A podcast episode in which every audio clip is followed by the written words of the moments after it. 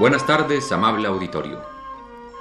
Radio Universidad Nacional de México presenta Literatura Española, un programa a cargo del profesor Luis Ríos.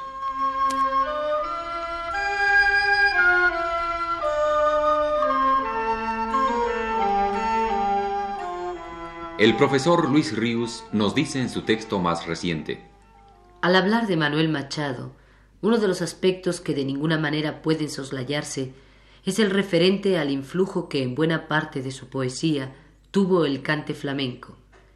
Y más todavía es preciso, tal vez, extender nuestra atención ahora a la repercusión que dicho cante ha tenido en general en la poesía española contemporánea. Ricardo Molina y Antonio Mairena, en su libro intitulado Mundo y Formas del Cante Flamenco, recientemente editado por la Revista de Occidente, escriben a este propósito.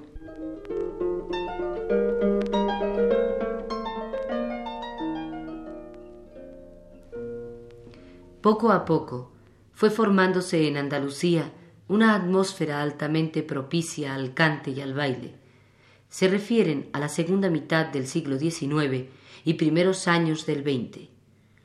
El hecho se traduce por la invasión creciente de gitanismos en los lenguajes cotidiano y literario de la época, poesía, teatro, novela, etc., y en la aparición del tema gitano en la poesía. Recordemos las poesías andaluzas del malagueño Tomás Rodríguez y Díaz Rubí, 1817-1890, cuyo lenguaje popular muéstrase entreverado de términos locales y vocablos de caló gitano. Las costumbres andaluzas, romances del sevillano Benito Más y Prat, 1846-1892. Los cuentos y romances andaluces de Manuel María de Santana y Rodríguez, 1820-1894, en los que se recogen incluso coplas como las siguientes. ¿De quién son esos machos con tanta seda? Son de Pedro la Cambra, vana Jerena. ¿De quién son esos machos con tanto rumbo? Son de Pedro la Cambra, vana Bormujo.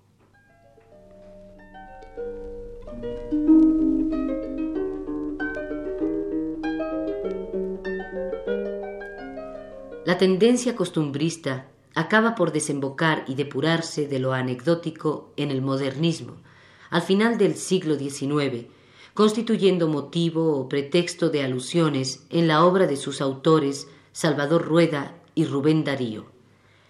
El movimiento alcanza su cima en el romancero gitano y el poema del cantejondo de Federico García Lorca, y da sus mejores frutos en la poesía de Manuel Machado, Fernando Villalón y Adriano del Valle ya en pleno siglo XX. Carlos Clavería remonta el fenómeno al siglo XVII y dedica interesantes notas a los gitanismos del sainete español del XVIII y XIX. Los novelistas Fernández y González, Pérez Galdós, Padre Coloma, Valera, etc., acusan en muchas de sus obras la presencia de lo gitano, esto es, de lo flamenco.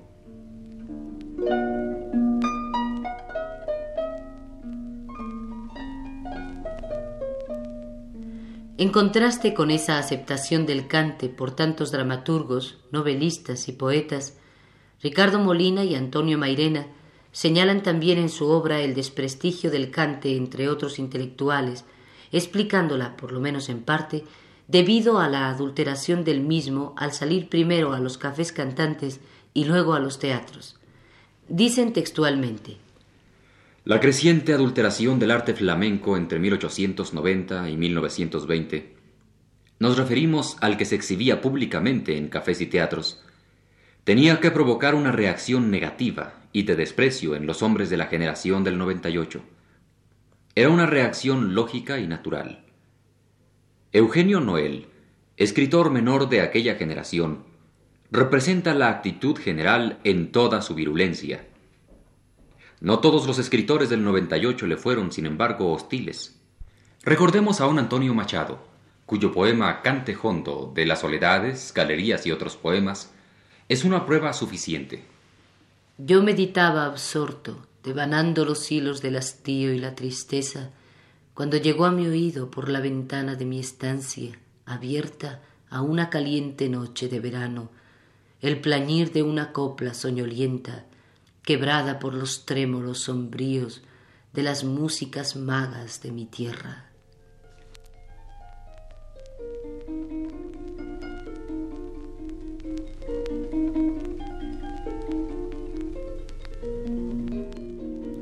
En realidad, ni Pío Baroja, ni Unamuno, ni, que sepamos, ningún escritor de aquella gloriosa generación tuvo conocimiento directo del genuino cante flamenco. Lo que atacaban era la españolada, que se confundía entonces como ahora con la andaluzada, y al cante y al baile en cuanto vehículos del despreciable producto. No soportaban la inautenticidad, la afectación, la vulgaridad que habían invadido al cante en tanto que espectáculo. La actitud más representativa es la de Baroja, excelente conocedor de Sevilla, Córdoba y Cádiz. Basta leer algunas divertidas páginas de las inquietudes de Shanti Andía para comprobar a través de la caricatura del andaluz cuánto desprecio le inspiraba lo flamenco.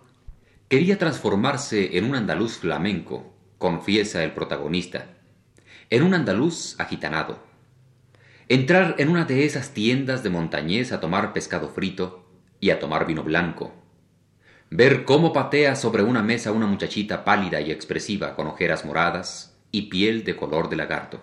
Tener el gran placer de estar palmoteando una noche entera mientras un galafate del muelle canta una canción de la marecita muerta y el cimenterio. Oír a un chatillo con los tufos sobre las orejas y el calañés hacia la nariz rasgueando la guitarra, ver a un hombre gordo contoneándose, marcando el trasero y moviendo las nalguitas, y hacer coro a la gente que grita ¡Ole, ay tu mare! ¡Y eso es! Esas eran mis aspiraciones. La opinión de Baroja refleja en términos generales la de sus contemporáneos. Nos referimos a los escritores. Sin embargo, esta opinión, referida a Baroja, pierde un poco de su fuerza porque en términos parecidos nos habló de la Jota, que calificó de brutal, y de otros cantes regionales españoles. Es que la generación del 98 no fue amiga de la música. Las alusiones de Valle Inclán son meramente esteticistas y ambientales. Las de Azorín, circunstanciales, biográficas. Unamuno se pronuncia abiertamente contra la música, a la que atribuye influencia paralizadora sobre la acción y las ideas. Contradictorio, como siempre, Unamuno dedicó una breve composición al cante dirigida al gitano. Con el cante hondo, gitano, tienes que arrasar la alhambra.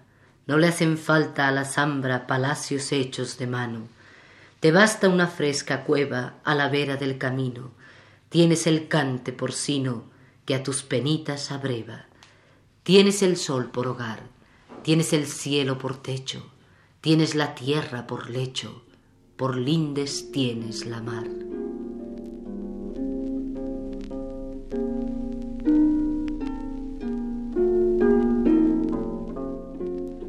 Lo gitano para Baroja tiene un sentido peyorativo. Por otra parte, su falta de sensibilidad musical y poética le impidieron percibir la gracia, el arte, la originalidad del baile flamenco. Por eso es tan grotesca su imagen de la bailaora que no baila, sino patea. La expresión recuerda otras análogas de Eugenio Noel. La posición barojiana frente al cante y baile flamencos no es más que una muestra de su oposición general a todo folclore que no sea el vasco, al que dedica abundantes recuerdos en sus memorias.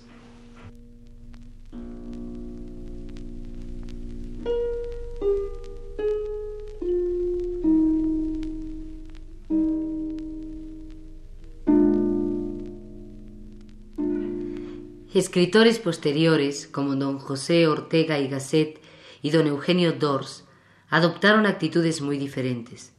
Don José Ortega acercóse más que Dors a la posición imperante en la generación del 98.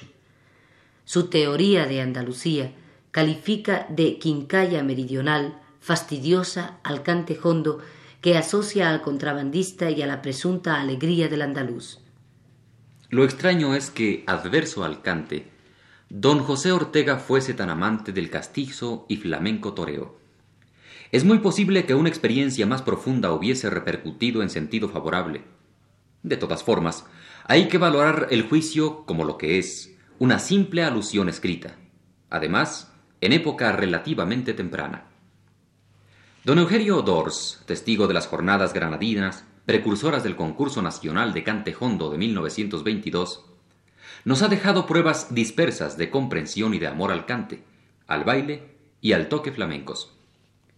Una de las glosas más interesantes, tituladas Cante hondo, remite nada menos que a la ciencia de la cultura el problema de la definición de la naturaleza del cante.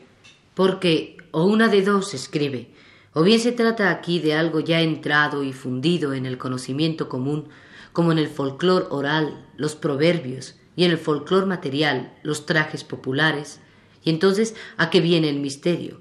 O bien estamos con ello en la región del hermetismo y de los saberes, para cuya luz y cuyo cultivo es necesaria la iniciación.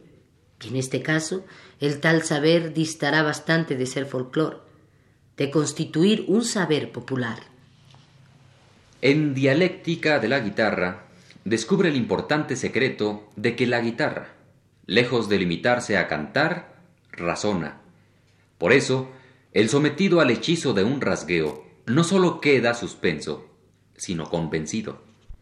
El hecho de que los grandes escritores e intelectuales españoles se ocupasen más o menos incidentalmente del cante entre 1890 y 1920 demuestra sobre todo que había adquirido un relieve significativo y extraordinario, por más que se manifestase exteriormente en forma de lamentables mistificaciones.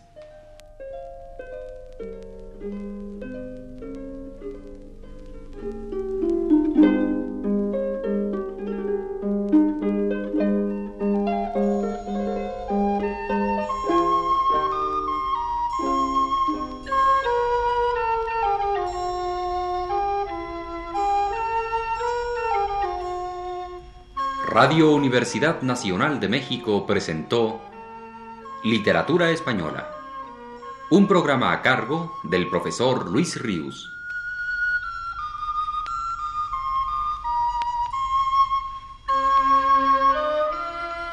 Escucharon ustedes las voces de Aurora Molina y Arturo Gutiérrez Ortiz. Les invitamos para el próximo sábado a las 18 horas. Buenas tardes.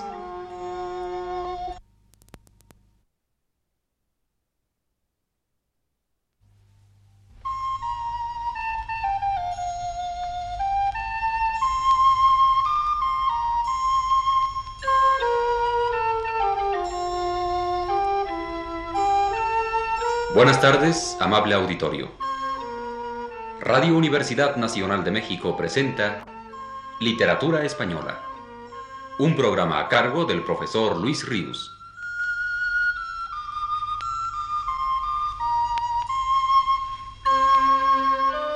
El profesor Luis Ríos nos dice en su texto más reciente, de la extraordinaria repercusión del cante flamenco en la poesía contemporánea española, Hablé la semana pasada.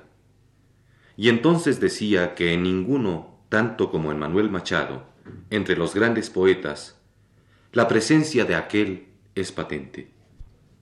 Muchas veces cantó el cante, y otras muchas compuso coplas a la manera de las populares andaluzas. Entre sus poemas del primer tipo, el intitulado Cantares es uno de los más divulgados, y corre así.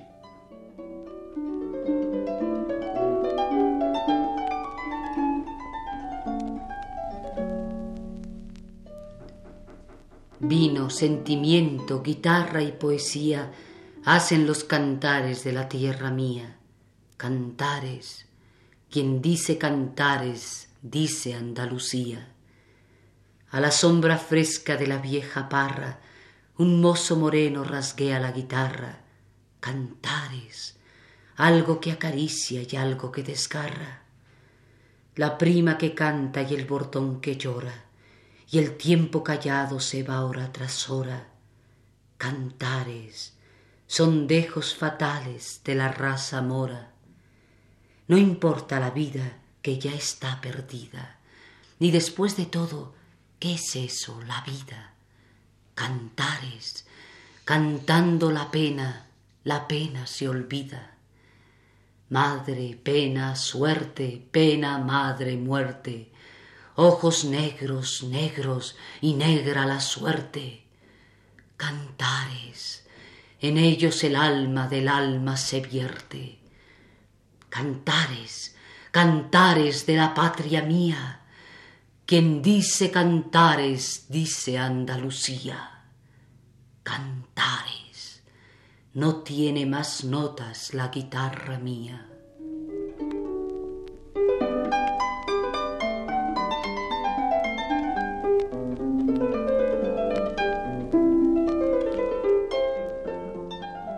Ya decía también la semana pasada que también en Antonio Machado es importante el influjo del cante flamenco.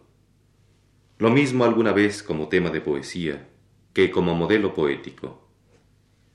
A ambos hermanos les venía esta, más que afición, devoción, no sólo del hecho de ser sevillanos y haber respirado desde niños esa singular atmósfera de arte callejero y campirano, sino del hecho de haber sido su padre, Antonio Machado y Álvarez, el primer folclorista español de su tiempo. Pero más aún que Antonio, fue Manuel en este sentido, el heredero predilecto. La copla andaluza es otro de sus poemas que penetran el sentido de esa extraordinaria expresión artística popular andaluza. Dice así.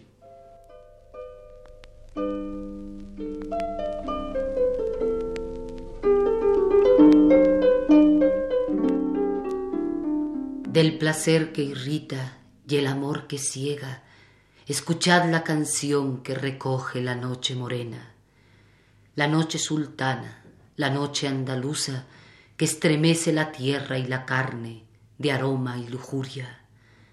Bajo el plenilunio como lagrimones, como goterones, sus cálidas notas llueven los bordones.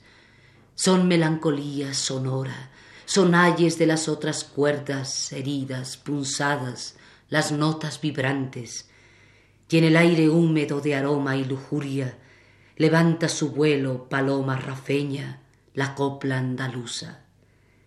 Dice de ojos negros y de rojos labios, de venganza, de olvido, de ausencia, de amor y de engaño, y de desengaño, de males y bienes, de esperanza, de celos, de cosas de hombres y mujeres, y brota en los labios soberbia y sencilla, como brota en el agua en la fuente, la sangre en la herida. Y allá va en la noche, paloma rafeña, a decir la verdad a lo lejos, triste, clara y bella. Del placer que irrita y el amor que ciega, escuchad la canción que recoge la noche morena.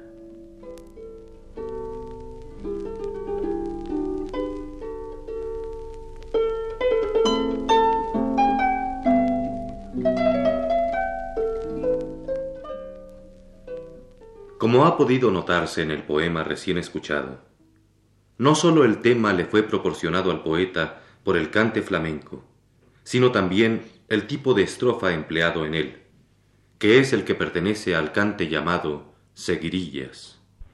Este cante, originalmente gitano, no sólo está emparentado por su nombre con las seguidillas castellanas, y más concretamente manchegas, sino también por el tipo de estrofa. Esta no es única, fija, en el cante gitano. Algunas veces es igual que la manchega, como por ejemplo en la seguirilla llamada de María Borrico, por la intérprete que la popularizó y que dice, Dice mi compañera que no la quiero, cuando la miro a la cara, yo el sentido pierdo. Pero al cantarla, indican Ricardo Molina y Antonio Mairena, se aumentan sílabas al tercer verso, repitiendo dos palabras, con lo que se alcanzan once sílabas. Y esa es efectivamente la estrofa típica de la seguidilla mudable en el metro porque los versos primero, segundo y cuarto bien pueden ser de siete sílabas o de seis, como en el poema de Manuel Machado, o alternar unos y otros, e incluso usar algunos de cinco. Pero siempre el tercero ha de ser de metro mayor, si bien éste sea a sí mismo mudable, ya sea de diez, once o doce sílabas. El cante flamenco, por otra parte, requiere auditoria y circunstancias especiales para producirse con toda intensidad y verdad. A ello viene a aludir, como después veremos, Manuel Machado, en su poema intitulado Cante Hondo.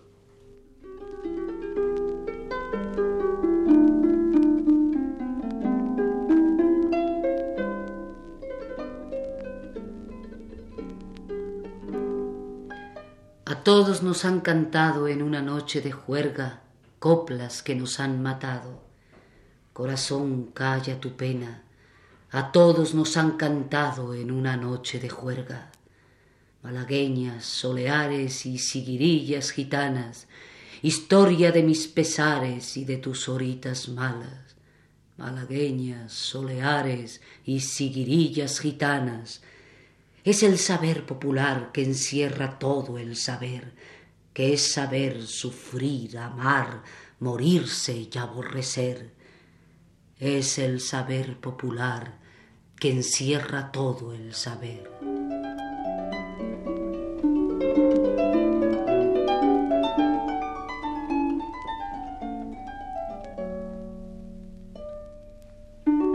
Para explicar este auditorio y circunstancias especiales que el cante flamenco requiere, acudamos de nueva cuenta a la autoridad de Ricardo Molina y Antonio Mairena, que escribe. El auditorio flamenco puede reducirse a dos tipos generales, el propiamente flamenco, justo y cabal, y el impropio o multitudinario. Si la fiesta tiene mucho de función de iglesia, como cantaron los Machado en La Lola se va a los puertos, se comprende fácilmente que el público que colma un teatro no sea el más adecuado, lo cual explica que los mejores cantaores se desluzcan en los teatros, donde se sienten desamparados del calor humano característico de la pequeña reunión, de la fiesta. Allí se encuentran como pez fuera del agua, porque en verdad están fuera de su elemento. Por eso los mejores carecen de esa popularidad superficial, pero amplísima, que gozan los cantaores comerciales. El auditorio natural se compone de pocos, seis a veinte personas, y éstas entendidas y apasionadas por el cante. Sólo así el cantaor está a gusto. Sólo así el cante puede florecer libremente. El pequeño grupo de aficionados está ungido de gracia.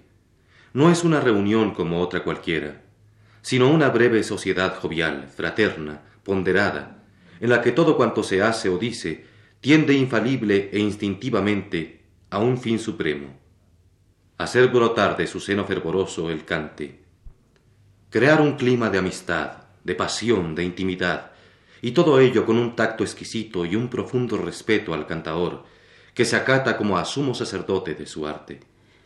Al cantador no se le pide casi nunca una copla. Se espera con paciencia amable y respetuosa expectación que llegue su momento.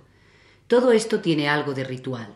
La guitarra, mientras tanto, después de abundante y sabio copeo, que es obligado prólogo, empieza a preludiar tímidamente y acaba por excitar al cantaor y arrancarle la primera copla. ¿Qué cantará? ¿Soleares? ¿Tientos? ¿Bulerías? Es imprevisible. Depende de la inspiración o humor del instante. Nunca pidáis tal o cual copla.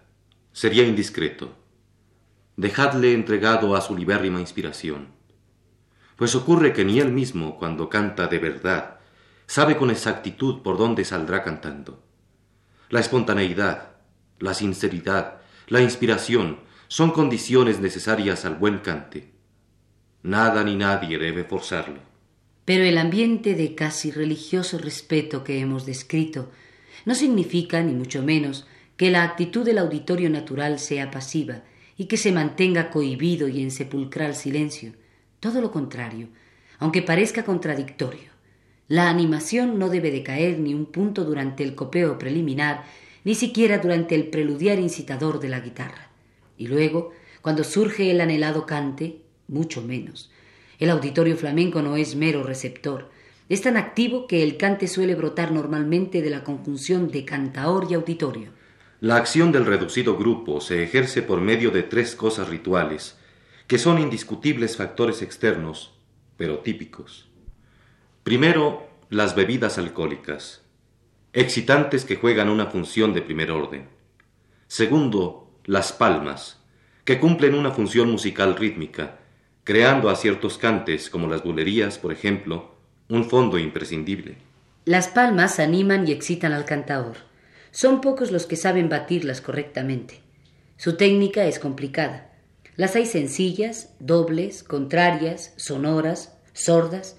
Su origen se remonta acaso a la vieja Gades romana o fenicia, donde pudieron surgir asociadas a los celebrados crótalos de las puele gaditanas.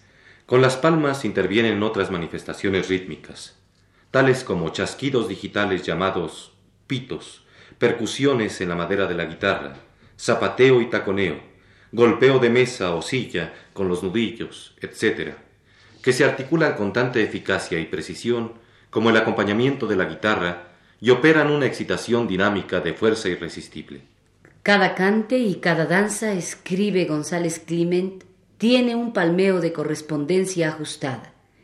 Las palmas entrecortadas, escuetas y faraónicas que acompañan a unas soleares en nada pueden emparentarse con el frenesí del palmeo por bulerías o por sevillanas. Bien que el mérito de unas no entorpece o disminuye el de las otras. El palmeo marchoso de unas soleares ambienta a las mil maravillas el sesgo de viril majestuosidad que caracteriza a este cante.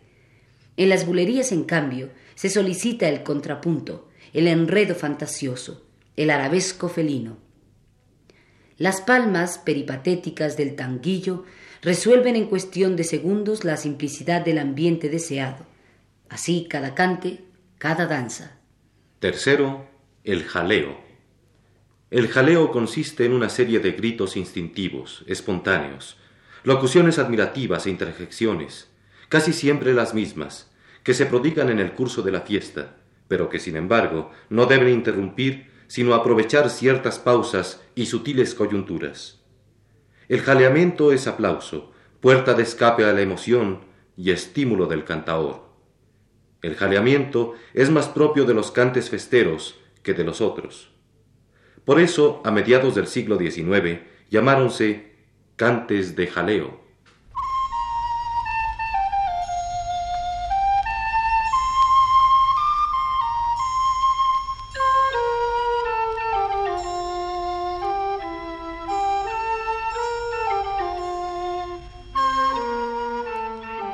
Universidad Nacional presentó Literatura Española, un programa a cargo del profesor Luis Ríos.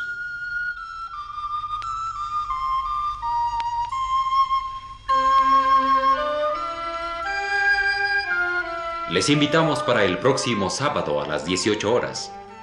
Buenas tardes.